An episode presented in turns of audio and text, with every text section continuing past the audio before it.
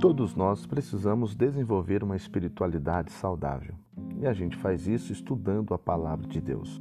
Por isso eu quero te convidar a toda semana a estar comigo conferindo um episódio novo aqui no Talim Podcast, com o objetivo de edificar, fortalecer a nossa fé em Cristo. A palavra de Deus é viva e eficaz e ela pode nos ajudar a ser edificados, fortalecidos, a compreender a vontade de Deus para a nossa vida, para o nosso tempo, para as coisas que a gente vive no dia a dia. Por isso, toda semana eu convido a você a estar comigo aqui no Talim Podcast.